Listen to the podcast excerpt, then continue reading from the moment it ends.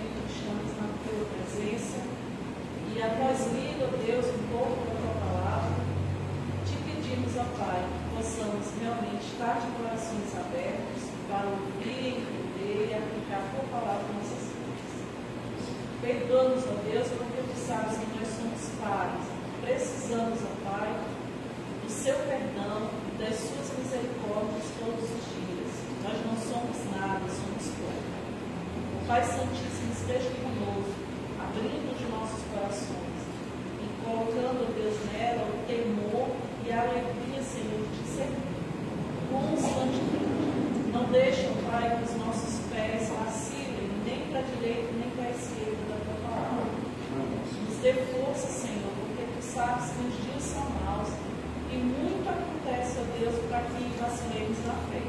Esteja conosco, nos perdoe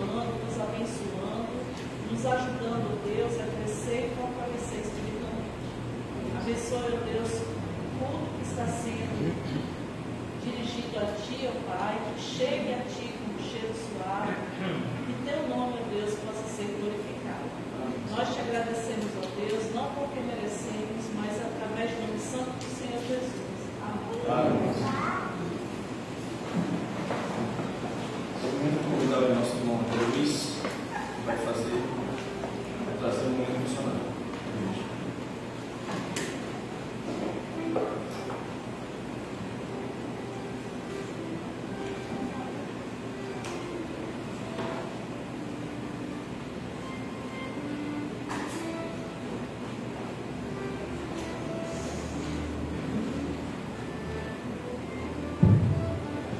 Boa noite, irmãos. Boa noite, igreja.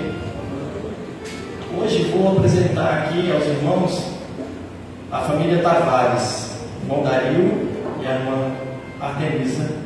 E suas duas filhinhas, né? A Alice e a. E a Júlia.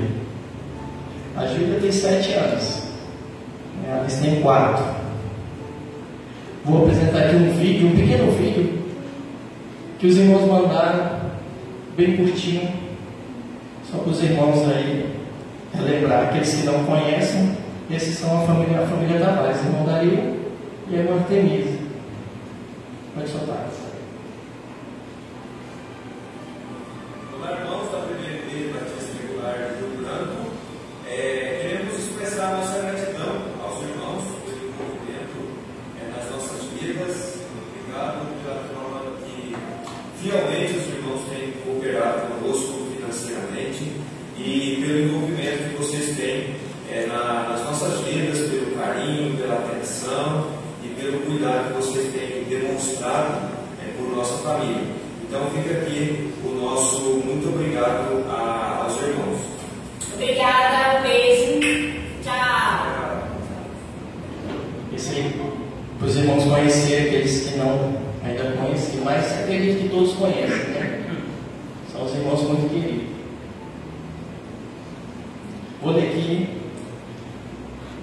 Versículo que irmão Dario nos deixou aqui em Filipenses 3 e 20. Pois a nossa pátria está nos céus, de onde também aguardamos o Salvador, o Senhor Jesus Cristo. E ele deixa uma carta.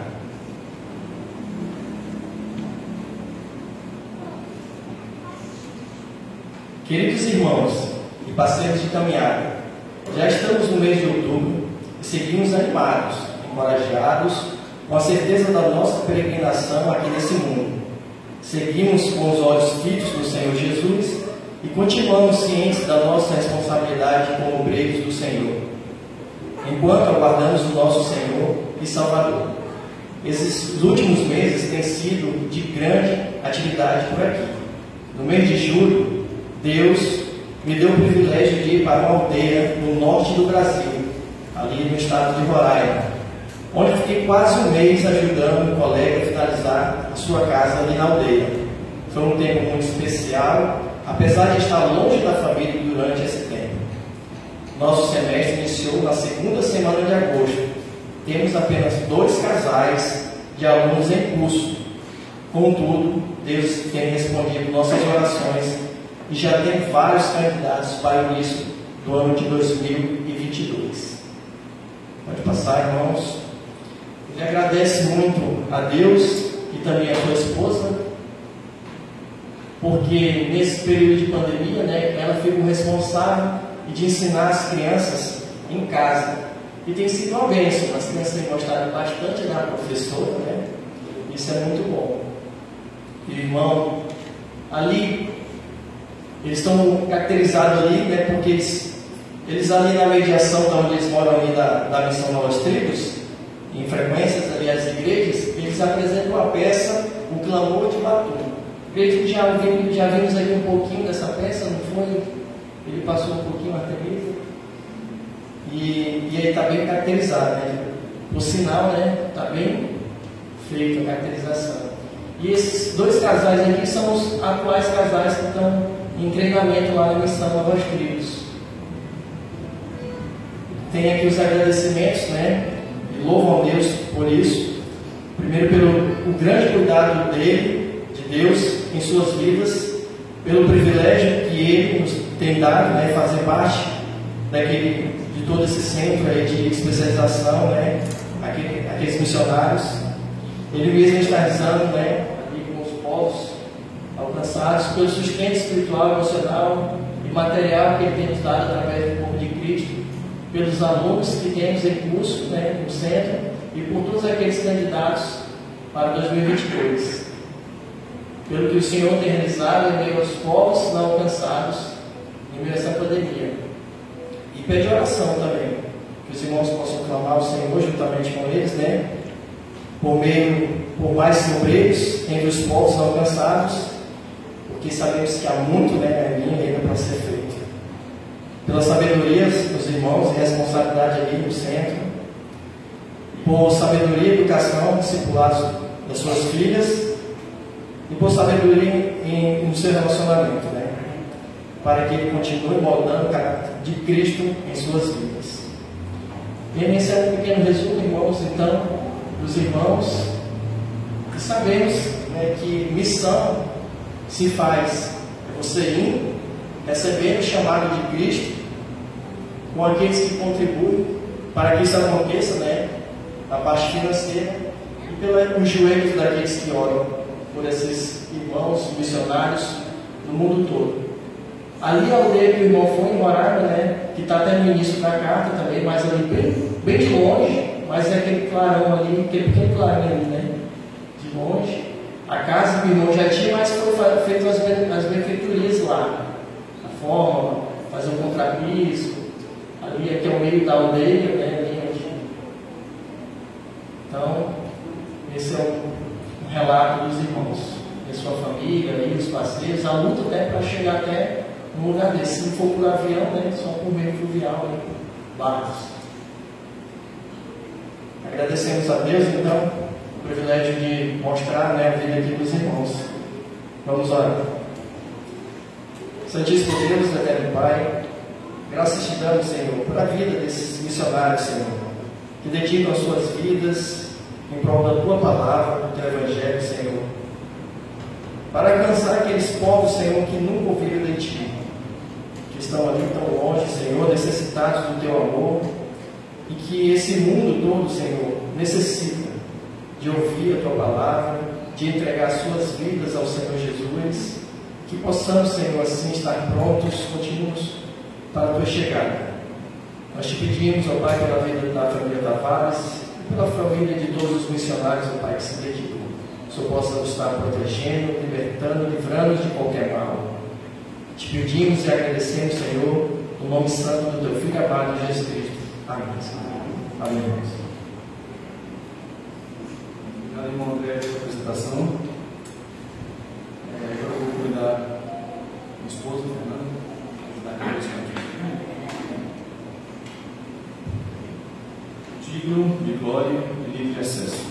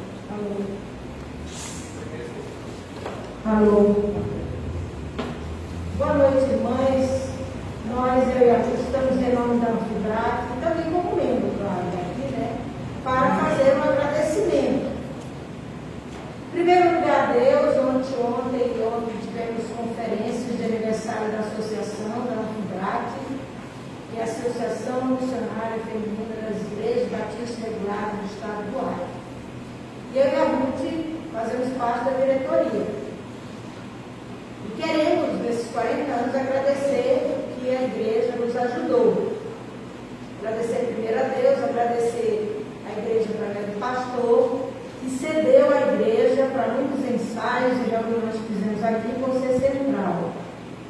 Agradecemos também ao irmão André, do militar, está bem atrás do Elton, né? O e o André também, que, que é o parceiro da associação da Anfibrac. Também agradecer ao Rodói, que está aqui, ao Chiquinho. E parabenizar a nossa sociedade que cantou esse hino que acabou de, de ser entoado e brilharam lá no culto com uma mensagem maravilhosa através do hino. Agradecer também a sua presidente, presidente, nosso presidente da Sociedade Feminina, e também a esposa do André, que é a Adila, que abriu a grande festa ao Senhor, culto ao Senhor, com um hino belíssimo. Né? Então, vou passar para a Ruth para complementar. É, se a gente fosse falar né, de tudo que, tudo que aconteceu durante 40 anos, nós teríamos muita coisa para contar, né? mas em primeiro lugar a gente só tem que agradecer a Deus né, por esse tempo todo que estamos servindo com essa obra que é de unir as sociedades né, em torno do trabalho cristão, fortalecer essas, essas sociedades em comunhão e união e também edificação. Né? A gente viu que a irmã, trouxemos, conseguimos trazer a irmã lá de, de da Bahia, né, que trouxe o estudo Vitória da Conquista, né, mais especificamente. A irmã Soeide também participou dessa obra, né, foi uma das mãos que, que fizeram parte desse trabalho. Ela foi, também foi presidente, trabalhava aqui na Igreja da Fé durante quatro, quase quatro anos e retornou para trazer esses estudos, né, uma, uma obra feita por muitas mãos, que foi o título da nossa conferência. Então nós também vimos a nossa sociedade bem empenhada, né, vários ensaios para esse cântico, um cântico bem apropriado para o tema. Nós louvamos a Deus por tudo, né? Que não fique nada, vamos dizer a palavra tudo, porque Ele inclui tudo, né? E a gente só tem mesmo que agradecer a Ele por ser tão bondoso, tão misericordioso conosco. E eu, eu me sinto muito privilegiada porque eu estou desde o início né, nessa obra. Então, graças a Deus, porque tem me dado saúde, eu estou até aqui é, cooperando com essa obra tão grandiosa.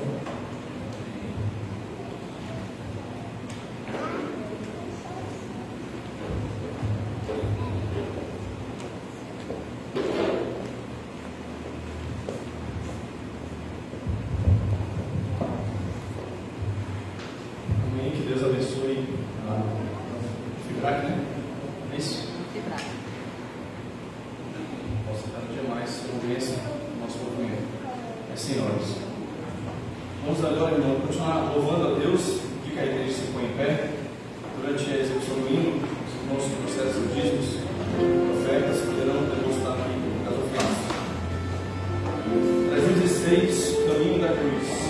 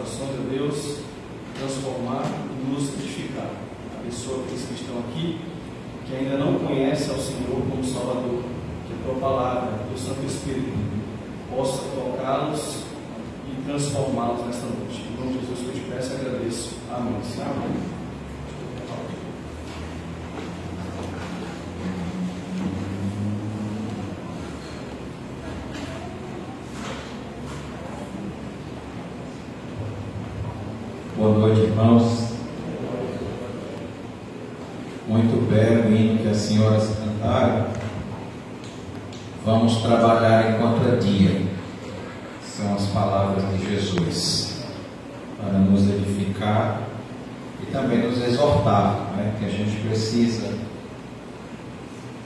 sempre lembrar disso, que enquanto temos oportunidade, devemos fazer a obra do Senhor porque quando Jesus disse a noite vem quando ninguém pode trabalhar. E também quero agradecer Anfibrac parabenizar o trabalho das senhoras. O trabalho do Ministério Feminino é de grande auxílio, de grande ajuda para todo pastor e toda igreja. O pastor que for sábio, ele vai apoiar o trabalho das mulheres na igreja, porque é um trabalho que só é, traz benefício. E, sobretudo, eu diria também aos maridos: o marido que é sábio, ele incentiva a sua esposa a participar da sociedade feminina, da classe das senhoras e da Anfibraco, no nosso caso, porque uma senhora que participa desses eventos, ela cresce, ela amadurece como esposa, como mãe, e quem ganha com isso é o marido e os filhos, é a família. Né?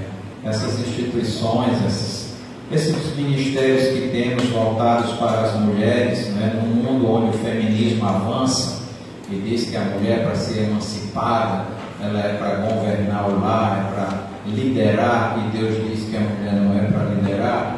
Então você deve incentivar sua esposa e as irmãs devem participar de todas estas atividades que temos para senhoras, porque só vão lhe ajudar e abençoar a sua família. Parabéns então ao Anfibrac que, que tem auxiliado a, a associação como, como membro da diretoria durante esse tempo aqui, né? a Anfibrac sempre está lá, todos os anos, ajudando em tudo, e é um grande apoio, uma grande ajuda. Graças a Deus. Hoje nós vamos ver, irmãos, de manhã nós vimos sobre a conversão de Saulo e sim as crianças. Isso aí, muito obrigado as irmãs que estão ajudando. Aí está mais uma ajuda das senhoras, não, é? não exclusivamente das senhoras, os homens também podem ajudar, mas elas têm feito um grande trabalho.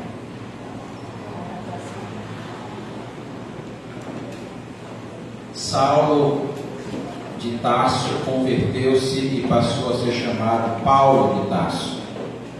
De perseguidor dos cristãos, passou a ser aliado, passou a ser defensor da fé, pregador do Evangelho e sofredor por causa do nome de Jesus. Que, que mudança! Né? Foi uma reviravolta na vida daquele homem. Imagine só, né? tudo mudou. Imagine só quando Saulo voltou de Damasco para Jerusalém. Né? Inclusive no texto lá de Atos 9 diz que logo naquele começo os judeus procuravam matá-lo e desceram com ele por um cesto né, uma janela para ele escapar e fugir. Então já começou aí a perseguição. O novo convertido já estava experimentando o que era sofrer pelo nome de Jesus. E agora nós vamos ver sobre a conversão de outro homem, que ele era quase crente, como às vezes a gente escuta pessoas dizendo, né? quase convertido, né? é quase um cristão. Mas só que tem um problema. Uma pessoa que é quase convertida ou quase cristão, ela é totalmente perdida, porque ninguém vai entrar no céu porque é quase crente. Não existe essa categoria de cristão, né? Eu sou quase cristão, quase, quase entrou pela porta, mas se não entrou, então está salvo ainda, né? É quando você congrega, você está numa situação que você às vezes pode até saber mais de Bíblia do que alguns crentes de tanto congregar, escuta pregação já há anos. Eu conheço pessoas que décadas ouvem o Evangelho, mas ainda não entraram pela porta estreita. Então essas pessoas são quase convertidas, mas isso não quer dizer que elas são convertidas, que elas são salvas por isso. Elas estão a um passo da salvação, elas estão a um passo de se tornarem discípulos de Jesus. Mas é incrível como a incredulidade e dureza de coração ela faz com que o ser humano a pessoa que ouve o Evangelho, às vezes desde pequenininho, ela chega a 16, 18 anos e não é convertido. Mesmo com os pais piedosos. Porque conversão, irmãos, é uma questão espiritual do coração. Não tem nada a ver com ser social, com ser de bom caráter, com ter uma moral elevada, com ser uma pessoa bem comportada. Tem muitas pessoas incrédulas que são assim. Conversão é algo quando Deus chama, quando o Espírito Santo concede àquela pessoa a compreensão das Escrituras.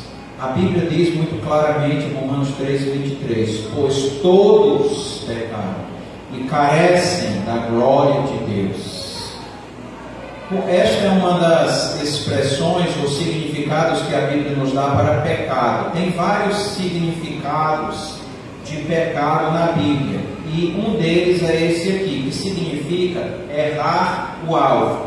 Quando diz, pois todos pecaram, pecaram aqui significa todos erraram o alvo e carentes estão da glória de Deus, ou seja, todos erraram o alvo de glorificar a Deus e não dão glória a Deus.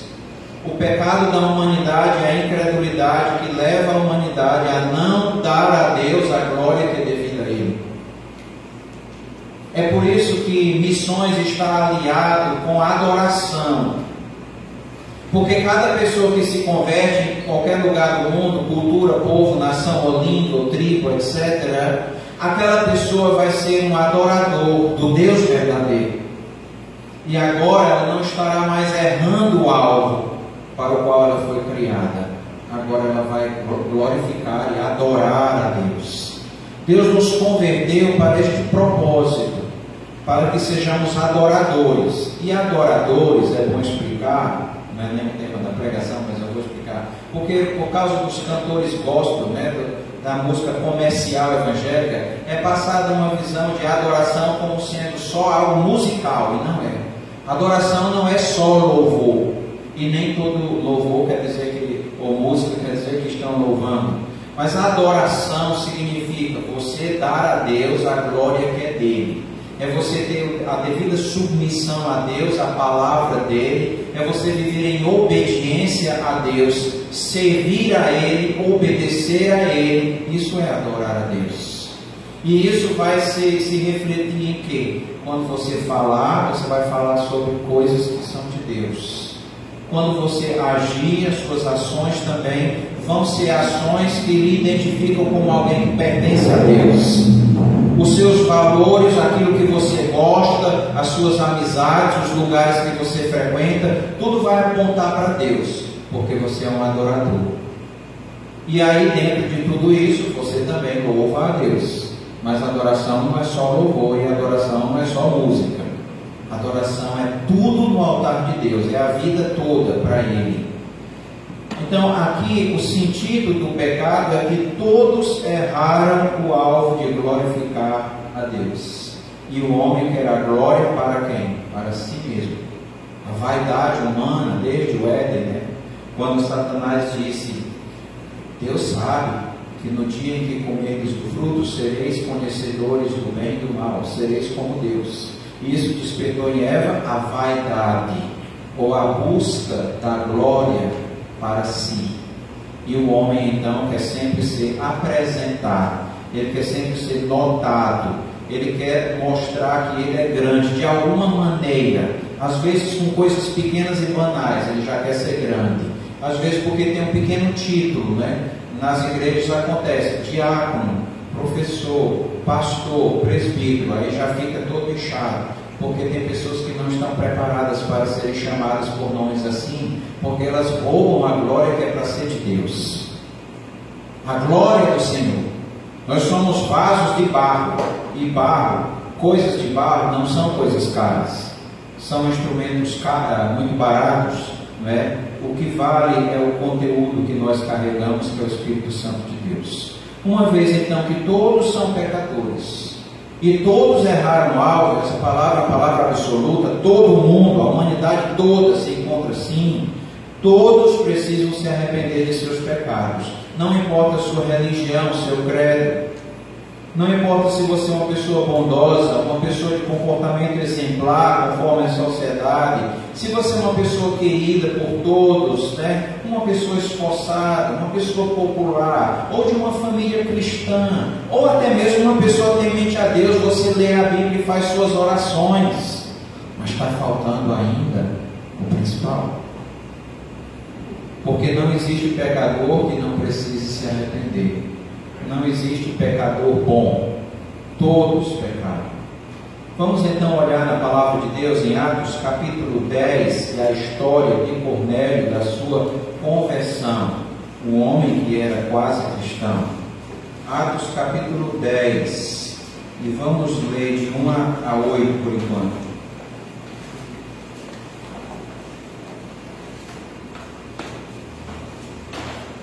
Diz assim a palavra morava em Cesareia um homem de nome Cornélio, centurião da corte chamada italiana, piedoso e temente a Deus com toda a sua casa, e que fazia muitas esmolas ao povo e de contínuo orava a Deus.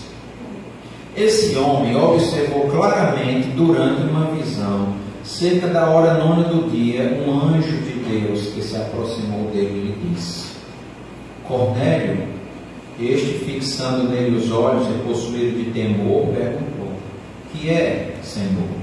E o anjo lhe disse: As tuas orações e as tuas esmolas subiram para a memória diante de Deus. Agora envia mensageiros a Jope e manda chamar Simão, que tem por sobrenome Pedro.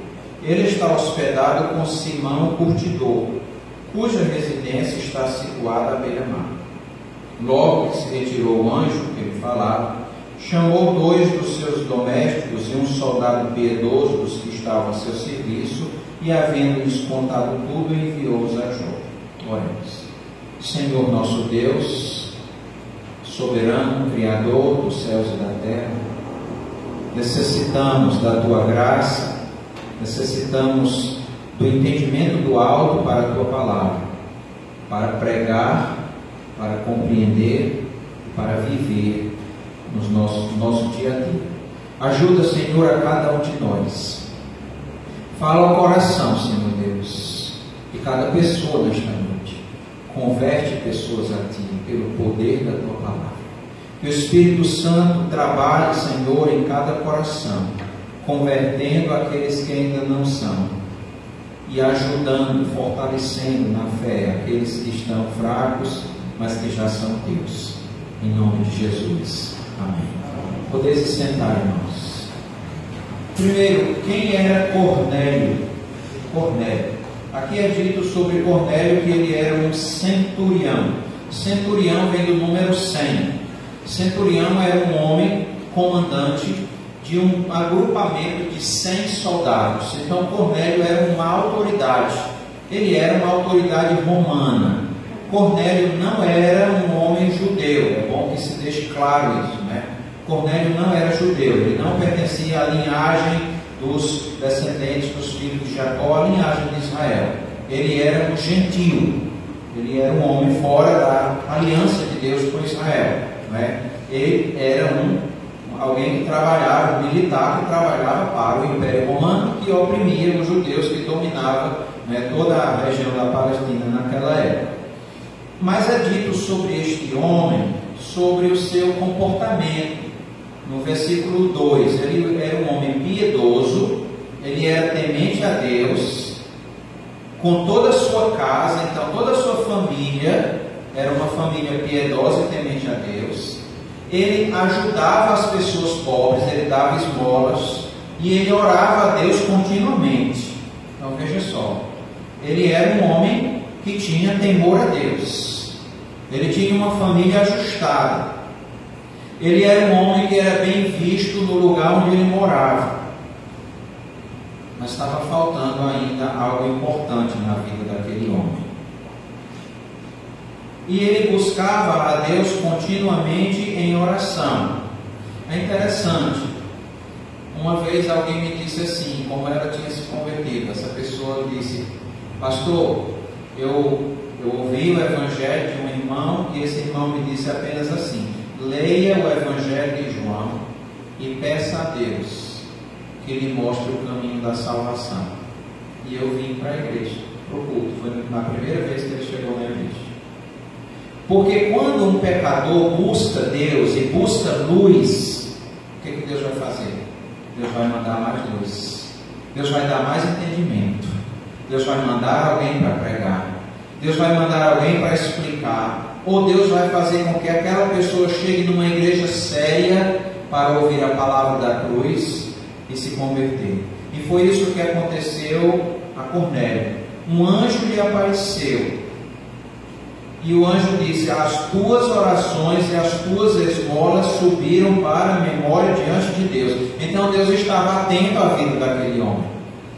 E é claro que Deus não despreza se você é uma pessoa assim. Você é uma pessoa de caráter, você é uma pessoa honesta, um bom cidadão, um bom pai, um bom marido. Você é uma pessoa temente a Deus, um homem, uma mulher tementes a Deus. Você faz suas orações, você lê a Bíblia. Você deve continuar, mas ainda está faltando o principal. E Deus vai mostrar para você isso, como Ele mostrou para Cornélio. Mas por que, Cornélio ainda não era salvo? se ele orava a Deus, ele fazia obra de caridade, era um homem bondoso que se compadecia dos necessitados. Atitude muito bela, não é? muito bonita de se ver, significa que ele não era um homem egoísta, nem avarento. É porque Cornélio precisava ouvir o Evangelho de Jesus Cristo. Ele precisava ouvir as boas novas de salvação que estavam sendo pregados em Jerusalém e já tinha chegado em Samaria quando Filipe chegou lá e Pedro e Cornélio, que era um homem piedoso, o anjo disse: manda chamar Pedro. Embora ele fosse um homem temente a Deus, ele precisava nascer de novo. Existem muitas pessoas assim como Cornélio, talvez você seja uma delas que está aqui. Não é? que tem tanto temor a Deus, que é uma pessoa que procura ser uma pessoa do bem, fazer as coisas certas, ser um bom cidadão, não, é? não desanimar da virtude, não ter vergonha de ser honesto, como disse Rui Barbosa.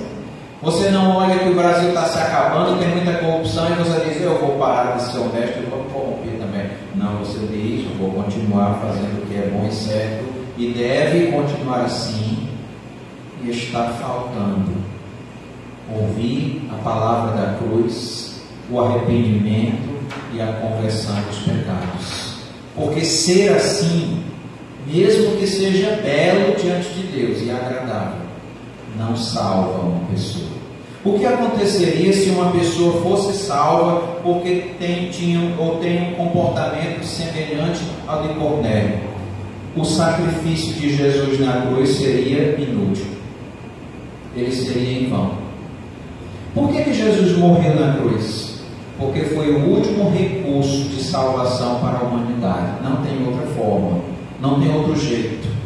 Você acha que Deus iria enviar o seu único filho para se tornar como um de nós, limitado em figura humana, passar por todas as nossas privações e tentações, e ser julgado de modo desonesto e injusto e ser por fim crucificado vive, despido, no horário quente, deixar lá para morrer.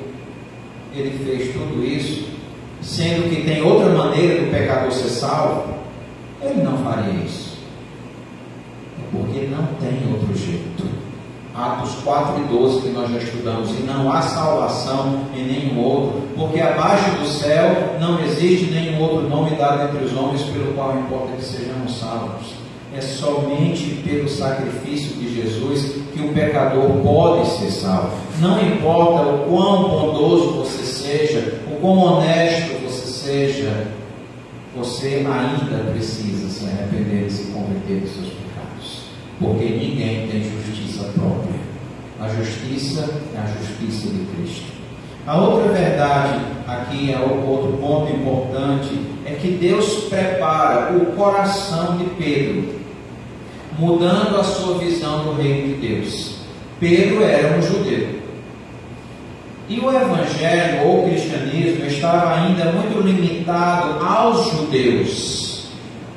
E ainda havia muita associação das práticas da observância à lei de Moisés para os cristãos.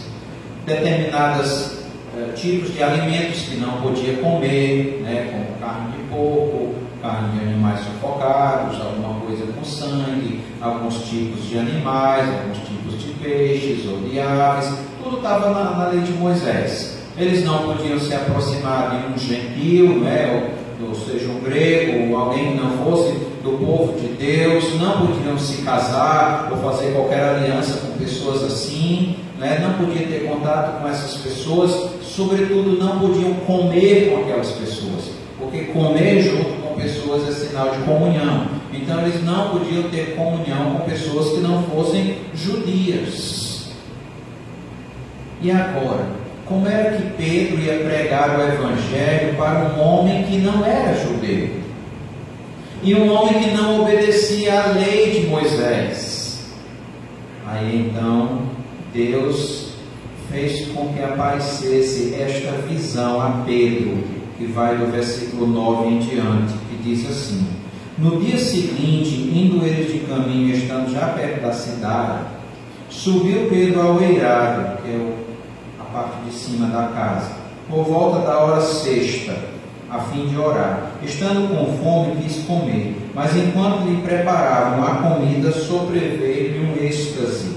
Então viu o céu aberto e descendo um objeto, como se fosse um grande lençol, o qual era baixado à terra pelas quatro pontas, contendo toda sorte de quadrúpedes, répteis da terra e aves do céu. E ouviu-se uma voz que se dizia a ele: Levanta-te, Pedro, mata e come. Mas Pedro replicou: De modo nenhum, Senhor, porque jamais comi coisa alguma comum e imunda. Segunda vez a voz lhe falou: Ao que Deus purificou, não consideres comum. Sucedeu isto por três vezes, logo aquele objeto foi recolhido ao céu. Através desta aparição, Deus estava ensinando a Pedro que todos os alimentos seriam puros agora. Que não existia mais animais impuros ou imundos. O que fosse para a subsistência do homem, para o seu alimento, ele poderia comer. E que não haveria também mais a separação entre raças e povos, etnias, no tocante à sua igreja. Não há mais distinção entre povos, porque a igreja de Cristo agora uniria judeus, gregos, etíopes, enfim, todas as nacionalidades, samaritanos e todos eles, porque agora Deus queria fazer um povo só do mundo todo, de todos os povos, para constituir a sua igreja. A igreja é composta assim, e é isto que é dito Apocalipse 5, versículo 9, na adoração no céu. Olha como é que vai ser a adoração lá no céu. Não vai ser só brasileiro, né? ou só judeu, ou só alemão, ou portugueses, não. Ou só os indígenas.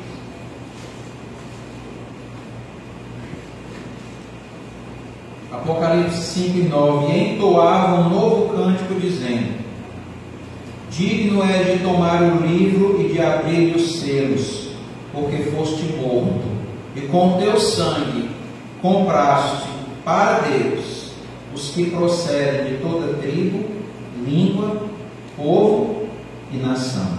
e para o nosso Deus os constituístes reino e sacerdotes, e reinarão sobre a terra. Jesus comprou com seu próprio sangue pessoas de todas as tribos, línguas, povos e nações, para chamar de igreja. A igreja é assim.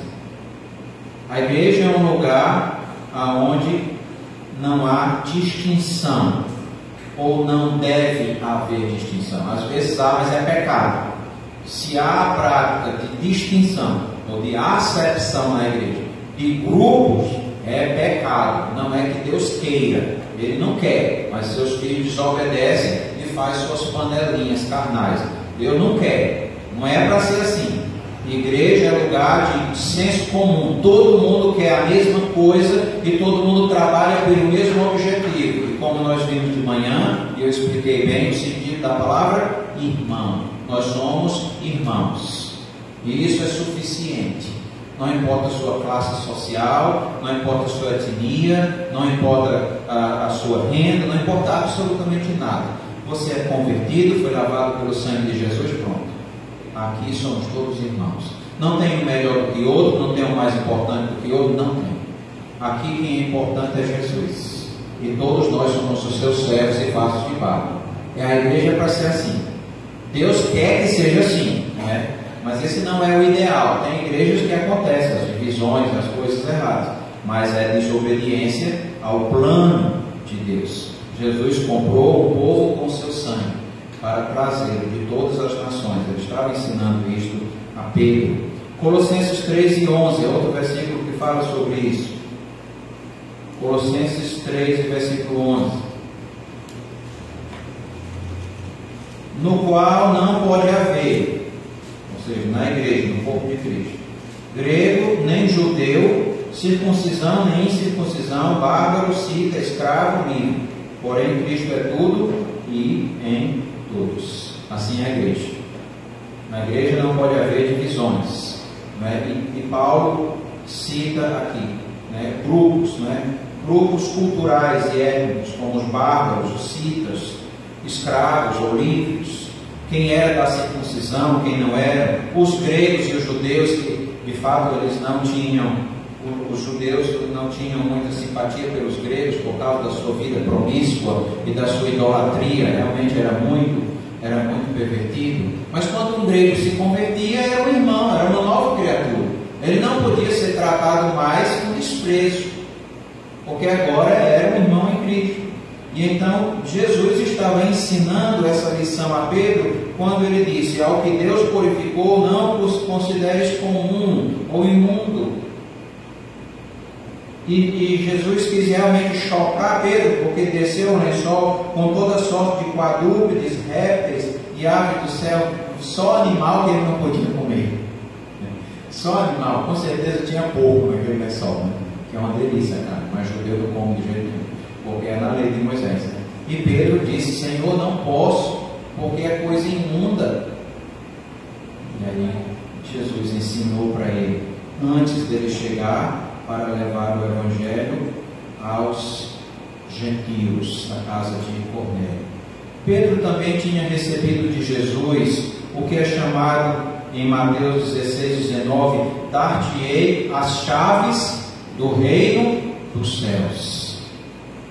Aí o catolicismo pinta a imagem de um homem barbado que diz ser Pedro com uma chave na mão. E é dito, segundo a crença mística católica, que Pedro é quem abre a porta do céu e deixa entrar quem ele quiser. Então, se nós formos levar por esse aspecto, Pedro acaba sendo o Salvador. E ele não é isso.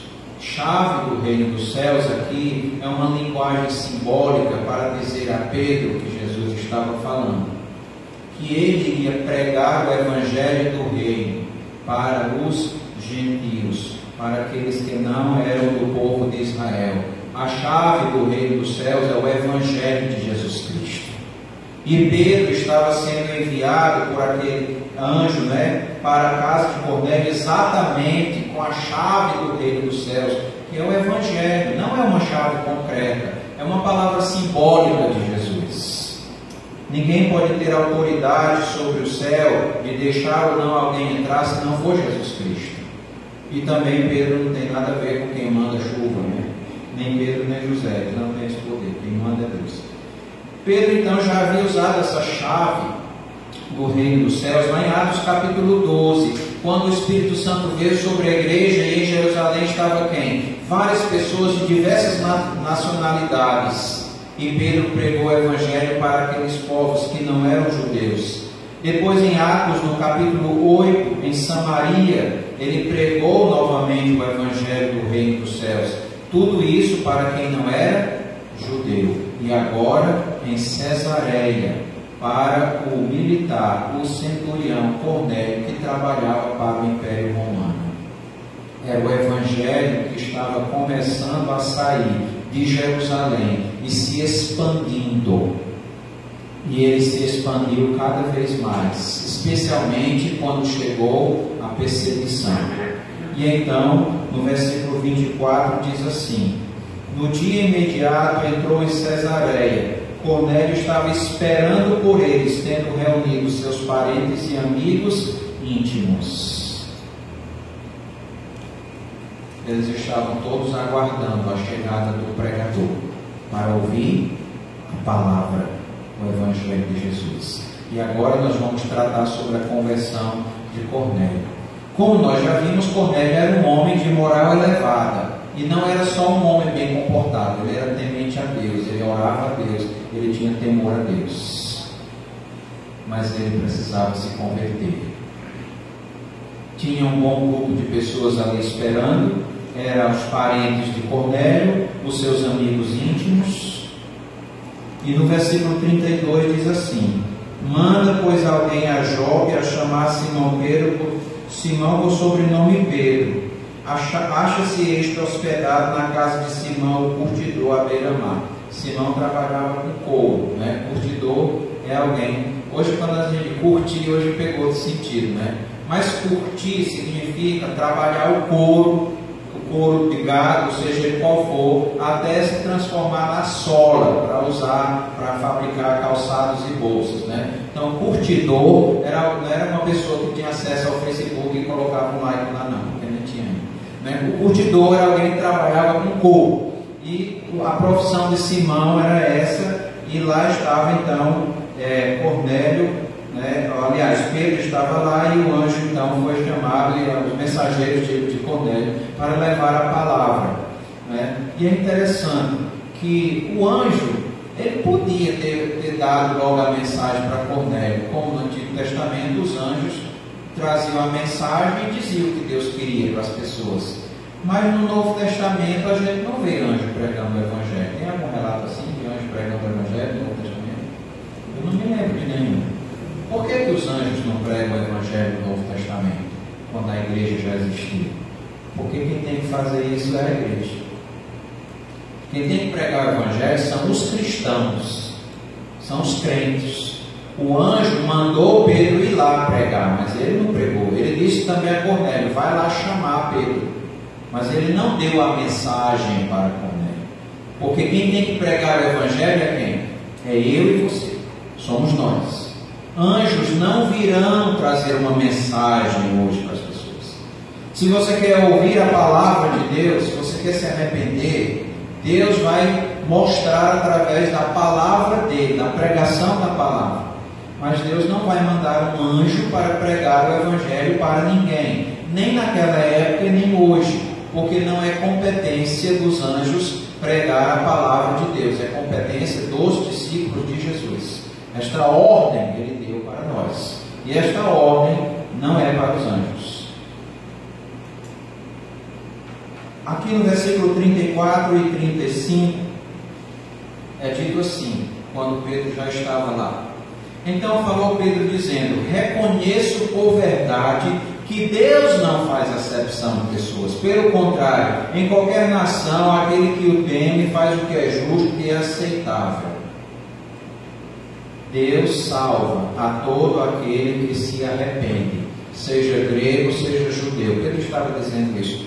Ele estava dizendo: reconheço por verdade, porque ele já tinha tido aquela visão e tinha aprendido que agora estando ele na casa de um homem gentil, possivelmente grego, Deus também ia salvar aquele homem, todas aquelas pessoas, porque Deus não faz acepção de pessoas.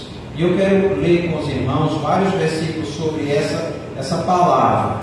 Deus não faz acepção de pessoas. A primeira delas, o próprio Pedro disse na sua epístola, no capítulo 1, versículo 17. 1 Pedro 1, 17. Pedro fala essa mesma verdade. 1 Pedro 1, 17. Veja comigo. Tratai. Não, que eu trouxe. 1, 17. Ora, se invocais como Pai aquele que, sem acepção de pessoas, julga segundo as obras de cada um, portai-vos com temor durante o tempo da vossa peregrinação. O nosso Pai, Deus, ele trata as pessoas sem fazer acepção ou diferença. Deus não tem tratamento VIP para ninguém. Ele trata todo mundo de modo justo segundo a sua reta justiça, segundo as intenções e propósitos do coração da pessoa. Portanto, é bastante ou perfeitamente justo a maneira como Deus trata os pecadores. Porque Ele não trata nem pela aparência, nem pelo que a pessoa demonstra ser, nem pela quantidade de coisas boas que Ele faz. Primeiro Ele olha como é que está o seu coração. Ele começa a partir dali ele não faz acepção de pessoas. Tiago 2 e 1. Tiago 2 e versículo 1.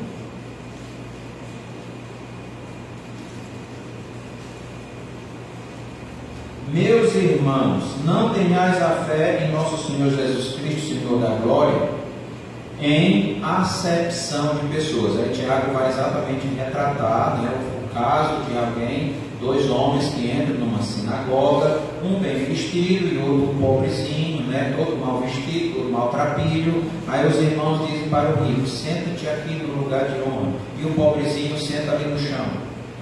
Aí Tiago diz: isto é acepção de pessoas. Não tenha fé no nosso Senhor Jesus Cristo, Senhor da glória, fazendo acepção de pessoas. Não trate as pessoas com diferença. Trate as pessoas por igual como Deus assim faz. Romanos 2 e 11. Romanos 2 versículo 11. Porque para Deus não há acepção de pessoas. Bem curto o versículo. Para Deus não há acepção de pessoas. Ele salva a todo aquele que se arrepende e ele vai punir, claro, a todo aquele que o rejeita e que não se arrepende. Efésios 6, versículo 9 é o último sobre a acepção de pessoas. Efésios 6 e 9. E vós, Senhor, de igual modo, procedei para com eles, deixando as ameaças, sabendo que o Senhor, tanto deles como vosso, está nos céus, e para com ele não há acepção de pessoas. Deus salva qualquer pecador que se arrepende e se converte, mas também ele pune o pecador incrédulo que não se arrepende, de coração duro e que rejeita o evangelho da salvação.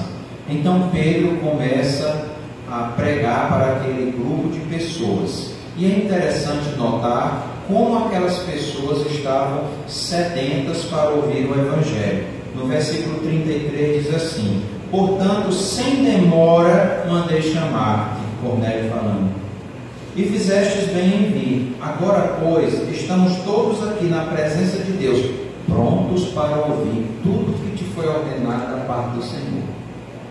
Que coisa linda, né? Como seria bom isto, se sempre a gente tivesse pessoas, pastor, prega aqui para nós. Pastor, o senhor pregou sobre o que ontem eu não pude ir. Me diga como foi. Eu só, eu só tive uma vez isso no meu tempo de pastor uma vez em que um grupo de jovens me fez esse pedido. Eu nunca vou esquecer, porque também só foi essa vez. Nós estávamos tendo um retiro para jovens do sertão, sertão do Canindé. E tinha chegado um grupo de jovens que morava na sede, chegaram tarde por causa da viagem e tinha perdido a primeira pregação. E quando eu fui encontrá-los, eles disseram, irmão Hernandes, pregue para nós o que o senhor pregou, porque a gente perdeu a pregação. Nunca esqueci aquilo, porque é muito raro. Infelizmente, como o crente tem comida de sobra, ele despreza a palavra. Especialmente o crente brasileiro, porque ele pode ser crente, ele não tem nenhuma perseguição, ele tem Bíblia de todo jeito, ele tem liberdade. Aí ele não usa essa liberdade, esse benefício que tem, para o seu crescimento espiritual. Pelo contrário, ele vai desprezar. Tem pregador demais, tem pregação demais e nem se importa.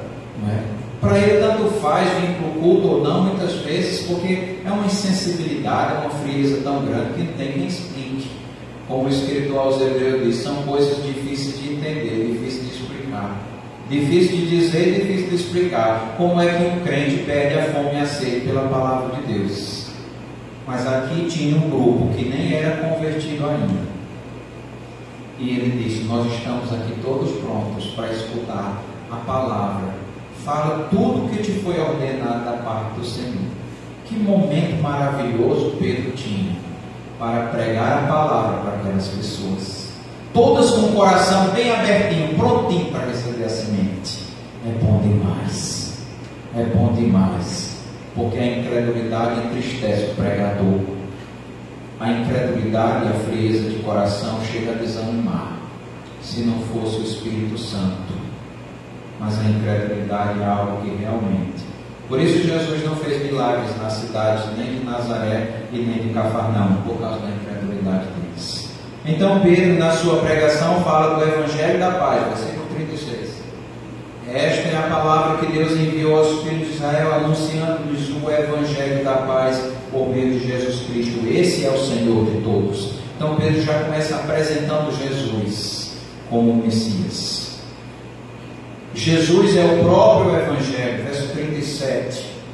Vós conheceis a palavra que se divulgou, divulgou por toda a Judéia, tendo começado desde a Galiléia, depois do batismo que João pregou, como Deus ungiu a Jesus de Nazaré com o Espírito Santo e com poder, o qual andou por toda parte fazendo bem, curando a todos os oprimidos do diabo, porque Deus era com ele ele apresenta Jesus como o próprio Evangelho. Ele pregou, ele curou, ele fez o bem a todos, ele foi crucificado e por fim ele ressuscitou, como é dito no versículo 40. Isto é o Evangelho. Isto é o Evangelho. Aquelas pessoas estavam esperando ouvir, era o Evangelho. Pedro não falou aqui sobre contribuição. Os judeus sabiam que era dar. E ele dava o até das folhas. Não era só de dinheiro, dava de tudo. Mas Pedro tocou em outro assunto.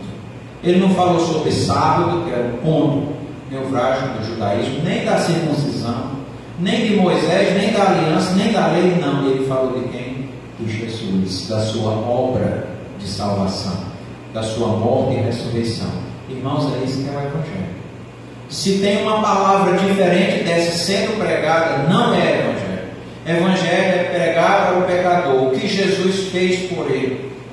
E que se ele se converter, ele tem salvação e vida eterna. Que esse Jesus também, ele é juiz de vivos e de mortos. Versículo 42.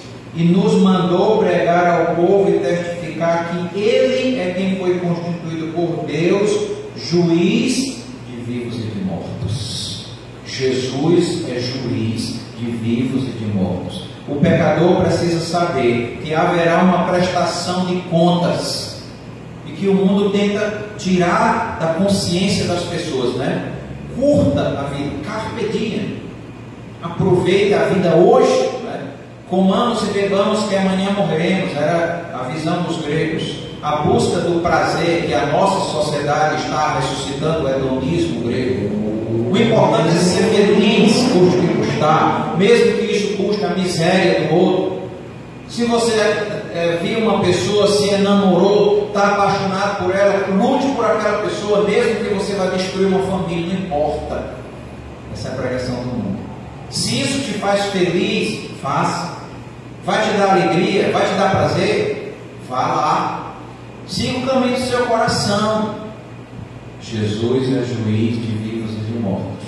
Haverá uma prestação de contas. E cada um vai prestar contas de acordo com o bem ou mal que tiver feito por meio do corpo e segundo as intenções do seu coração. E não há como escapar. Não acredite no que o mundo diz. Não acredite nesse discurso de busque o prazer e a alegria porque você merece ser feliz. Você não merece. O salário do pecado é a morte. Já anda por aí, já está já tá derrubada essa peça. Porque o pecador ele não merece ser feliz, não. Ele merece a morte por ser pecador. Mas o dom gratuito de Deus é a vida eterna em Cristo Jesus. Aí Deus oferece a salvação. Mas merecimento não é dado. O merecimento é por causa da morte e ressurreição de Jesus. Nós não somos merecedores de salvação. Então, quando Pedro, e aliás, verso 43, dele todos os profetas dão testemunho de que por meio de seu nome todo aquele que nele crê recebe remissão de pecados. Todo aquele que nele crê tem a salvação. Seja grego, seja judeu, seja brasileiro, português, não importa. Se você crê no Senhor Jesus Cristo de todo o seu coração, você terá vida eterna e salvação. Esta é a mensagem do Evangelho. E enquanto Pedro pregava, verso 44, ainda Pedro falava estas coisas, caiu o Espírito Santo sobre todos os que ouviam a palavra. E, aos, e os fiéis que eram da circuncisão, que vieram com Pedro, admirados, porque também sobre os gentios foi derramado o dom do Espírito Santo. E isso indica, portanto, a conversão de todo aquele grupo. Não importa o quanto você seja de bom caráter, honesto, religioso, temente a Deus, você ora, lê a Bíblia, faz todas aquelas coisas de uma pessoa bem comportada. Mas você precisa se arrepender, se converter dos seus pecados. Isto é fundamental. Isso é o começo de uma vida. Se uma pessoa não faz isso, ela ainda não tem vida. Ela é morta nos seus delitos e pecados. Efésios 2, 1. Deus não vai mandar nunca um anjo até você para pregar a palavra, porque a palavra é pregada pelo povo de Deus. Ele vai pregar e vai trazer a mensagem do Evangelho através de alguém que vai levar a palavra para você. Como ele mandou Pedro pregar para Cornélio. Crentes, atenção vocês. Não deve haver uma divisão na igreja de Cristo, divisão de classe social, divisão de etnia ou qualquer outro tipo, porque Jesus é tudo em todos. Viva essa verdade. Trate a todos os irmãos com o devido amor. É assim que a igreja de Deus deve ser. Porque ele comprou com o seu sangue pessoas de todas as nações, povos e raças. Quando Jesus te chamar, ele vai te mostrar o que fazer. Continue ouvindo a palavra, continue buscando a luz que Deus vai mandar mais e mais luz, até você entender tudo e ser salvo. Mas não demore, porque você não pode garantir o amanhã. Hoje de manhã nós vimos o chamado, o chamado de Paulo, que ainda era chamado de Saulo, e o seu arrependimento, e como o Senhor Jesus o chamou para ser o seu discípulo e sofrer pelo seu nome. E hoje nós vimos como ele chamou Cornélio e sua casa e todas aquelas pessoas ele chamou para serem pescadores de homens, como chamou seus discípulos. Deus chama pessoas para serem seus discípulos, para serem seus servos. Não é um chamado conforme o mundo, é um chamado conforme o ensinamento de Jesus Cristo. É um chamado que nos conduz e nos convoca a uma vida de, de santidade e de compromisso com Ele. Não é um chamado para ser rico, não é um chamado para ter sempre saúde ou nunca ter problema porque nós vamos passar por problemas ou estamos passando já. É um chamado para sermos seus discípulos, pescadores de homens. Quero que você escute essa música tão bela, que tem como título Pescador.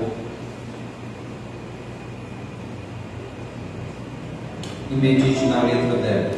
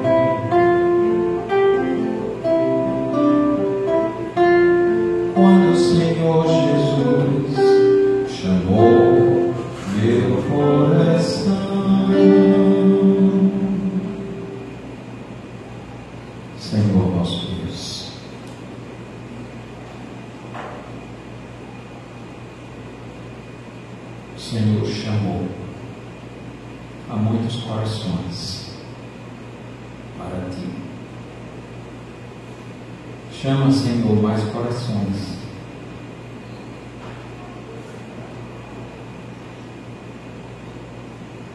Chama, Senhor, mais pessoas para te servir. O Espírito Santo de Deus trabalha cada vida, Senhor. Senhor, ajuda teus filhos a enxergarem com os olhos da tua palavra. Senhor, tem muitas coisas a serem mudadas em nossas vidas, Senhor. Nós necessitamos da tua graça. Que o Espírito Santo do Senhor mude o coração, Pai, daquele filho, filha, Deus, que não estão te honrando, não estão dando glória ao Senhor, que infelizmente erraram o alvo de novo. Somente o Senhor pode fazer isso. Ajuda-lhes, Senhor Deus, a voltarem. Converte pessoas a Ti nesta noite, ó Deus, nós te pedimos no nome de Jesus. Amém. A igreja continua orando. Eu vou perguntar, não vou insistir. Tem alguém hoje à noite que quer se converter dos seus pecados a Jesus? Se você não é convertido ainda, levante sua mão neste momento, porque nós queremos orar por você. Há alguém? Levante sua mão. Senhor, nosso Deus, obrigado pela tua palavra. Ela nunca volta vazia.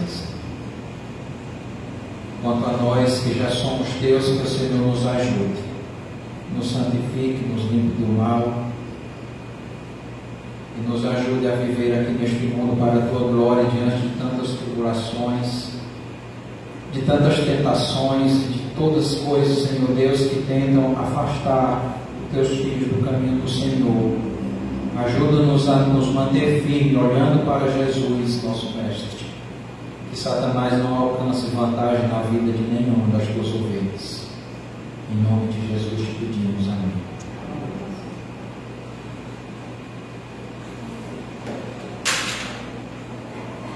Obrigado, Isabel, por me ajudar a cantar essa música. Essa música é forte demais. Né? Eu ensaiei um bocado. Tanto é difícil como a letra dela é pesada, muito forte.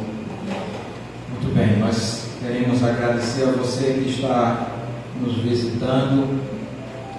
Em primeira mão, estou vendo aqui o irmão Milton, né, com seu filho, e a irmã Elza, senhora eu não, não conheço, mas. É quem? Cunhada. Muito obrigado pela presença de vocês. Sempre bom, meus irmãos, tá? Queremos agradecer também a Dionis e Nelly. Muito obrigado pela presença de vocês, tá? E lá atrás tem um casal que nos visita, não é, sempre vem, né? Os irmãos esqueci o nome deles, são amigos de seu Jean. Eu não lembro dos nomes, nem vou me arriscar, porque me trabalho muito com nomes. Então, muito obrigado, irmãos. Me desculpa por não, não me lembrar do nome de vocês. São muitos nomes na cabeça de um pastor e não é uma tarefa fácil. Decora, eu procuro decorar o nome de todo mundo que eu conheço, né? A maioria eu sei, pelo menos da igreja eu sei o nome de todo mundo. Só não sei da e CPF ainda, né? Mas eu, eu, eu, eu sei o nome de tudinho. Isso é um avanço, né? Pelo menos as ovelhas que Jesus me deu para cuidar, o nome delas. Muito bem. Irmãos, essa semana a programação da igreja segue normal. Na quarta-feira tem um culto de oração às 19h30. E essa quarta passada teve pouca gente, não sei. Até o remanescente fiel, alguns faltaram. Né? Então, na próxima quarta, venha pelo menos aqueles, né, os fiéis do culto de oração. Né? E venham os outros também. Né? O culto de oração não era para ser assim. O povo de Deus é para ser um povo que gosta muito de orar. Eu sei que alguns é por trabalho, tem a, a questão da justificação, mas outros poderiam vir. Então vem quarta-feira orar conosco às 19h30. Sábado tem reunião dos jovens, né, às 19 horas. Tá? Os jovens também nós temos sentido falta de alguns de vocês. Tá? Nós temos aí uma nova safra de jovens chegando. Se você tem um adolescente, 14, 15, 16 anos, pode mandar ele para a mocidade, que será muito bem-vindo já um momento para ele começar a se envolver nesse grupo da igreja, que ele vai permanecer até o dia de se casar, né? Então, é um bom percurso. Então, comece já preparando o seu jovem, seu adolescente para isso. Então, domingo de manhã às 8h30 temos escola dominical e à noite culto às 18 horas como este aqui. Então vamos orar para encerrar e agradecer ao Senhor. Oremos. Que a graça de nosso Senhor Jesus Cristo, o amor de Deus o Pai, comunhão e consolação do Espírito Santo, seja com todos nós, o povo de Deus, hoje e para todos sempre.